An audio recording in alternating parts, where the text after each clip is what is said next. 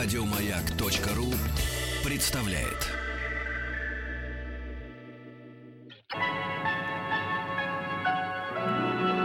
Уральские самоцветы.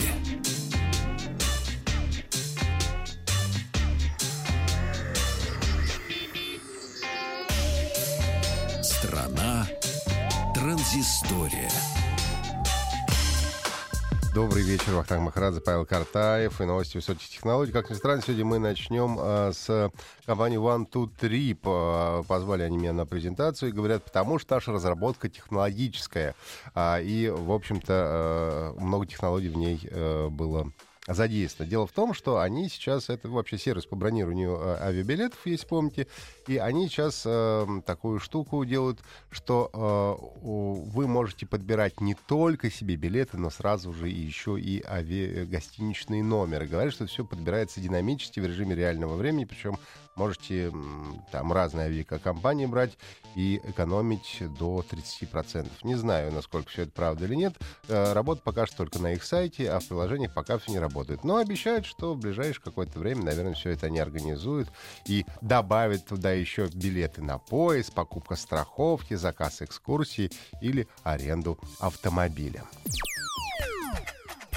А, забавная а, Забавную акцию провел известный ресторан быстрого питания в Индии, э, конкретно в Дели и Мумбаи. Они э, давали на вынос еду в специальных коробках. Дело в том, что в этих коробках э, была вставлена батарейка, в которой был разъем, соответственно, Lightning для айфонов и microUSB для Android смартфонов. И можно было не только есть, но и по дороге подзаряжать свой телефон. Но, правда, потом можно было батарейку вы достать, забрать себе, батарейка 6100 мАч, что, в принципе, неплохо. Но жаловались журналисты на плохое качество батареек. Говорит, заряжали, говорит, iPhone 5s, говорит, и всего лишь 17% зарядили за полтора часа, а аккумулятор при этом весь разрядился. Но, тем не менее, сама задумка очень неплохая. Может быть, и не только рестораны быстрого питания а, возьмут такую штуку на вооружение. А доставка, например, пиццы. Раз тебе пиццу принесли, и ты сам, например, на вынос берешь, и заодно и телефончик подзаряжаешь. А сегодня вот была у нас в гостях группа Манчестер, рассказывали о том, что у них в кириллической зоне находится их сайт, ну, то есть пишется не, э, соответственно, латиницей, а кириллицей. И вот хорошая новость. Э, Gmail и Яндекс Почта начали поддерживать эти самые кириллические адреса. Ну, то есть э, раньше, чтобы можно было получить письмо с такого адреса, нужно было все равно писать латиницей, собственно говоря, и адрес, и имя или ник. А сейчас э, они могут с, работать с кириллическими адресами, обозначенными и латиницей, и цифрами. А, соответственно, Открывать регистрацию кириллических логинов и использовать домен Яндекс.РФ Яндекс пока не собираются. Говорят, что причина заключается в том, что на данный момент количество сервисов, которые принимают нестандартные форматы, невелико. Мы не хотим выдавать пользователям неработающие адреса. Подчеркнули в пресс-службе компании. Тем не менее, получать письма с подобных адресов уже возможно. А, несколько э, дней назад компания Instagram праздновала некий юбилей. Э, количество пользователей превысило 500 миллионов человек. И именно, кстати, по-моему, на этом поздравлении запечатлели Марка Цукерберга, который заклеил э, свою камеру и микрофон скотчем. И, ну, к, этому празднику важному для них, к этому, так сказать, событию они подготовили за, забавную инфографику. А, 380 на тысячу пользователей сделали первое тату за время существования Инстаграм, пометив соответствующим хэштегом. А, более 4, 4 миллиардов лайков ставится под чужими фотографиями каждый день. А также более 95 миллионов новых постов появляется каждый день в Инстаграме. Ну и самые популярные аккаунты лоурайдеров зарегистрированы в Японии и Канаде. Лоурайдеры — это автомобили такие вот очень низкие, а, призванные, чтобы произвести впечатление на девчонок.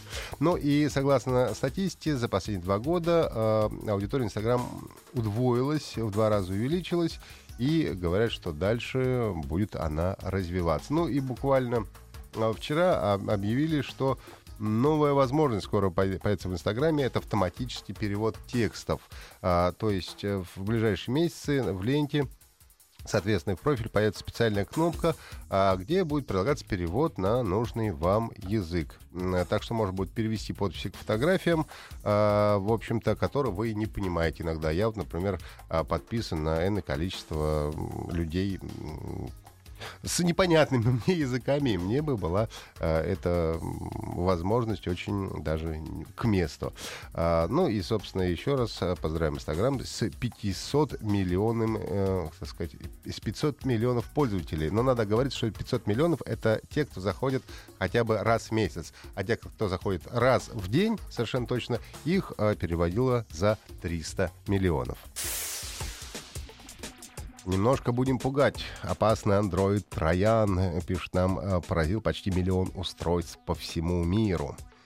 А, предупреждает нас о том, что магазины приложений для Android и Google Play в том числе а, может распространять опасную вредоносную программу под названием Godless. Ну, то есть не они сами, конечно, распространяют, а через эти магазины распространяются, и эта программа уже инфицировала более 850 тысяч мобильных устройств по всему миру.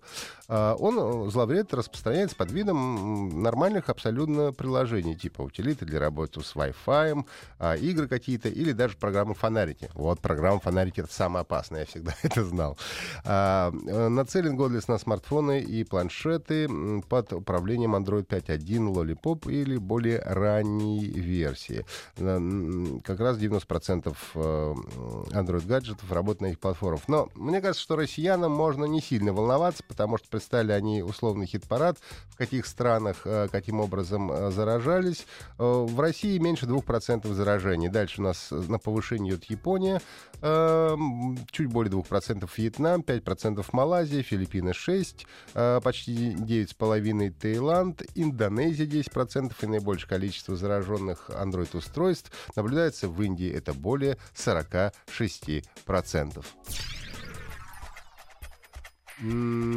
Для любителей э, квестов хорошая новость. Французская студия э, Макроиц представила коллекционное издание приключенческой игры Siberia 3. Игра, напомню, э, должна выйти к концу этого года. А, и, собственно, коллекционное издание будет в себя включать э, коллекторские вот всякие штучки. Это копии всех трех частей серии, коллекционную коробку, а, постер, две литографии, 60-страничный артбук, 20-страничный комикс, цифровой саундтрек и фигурку главной героини, которую зовут, напомню, Кейт Уокер. А, объявили третью Сибирь еще в 2009 году, но вот долго-долго тянули, все никак не могли выпустить выпустить.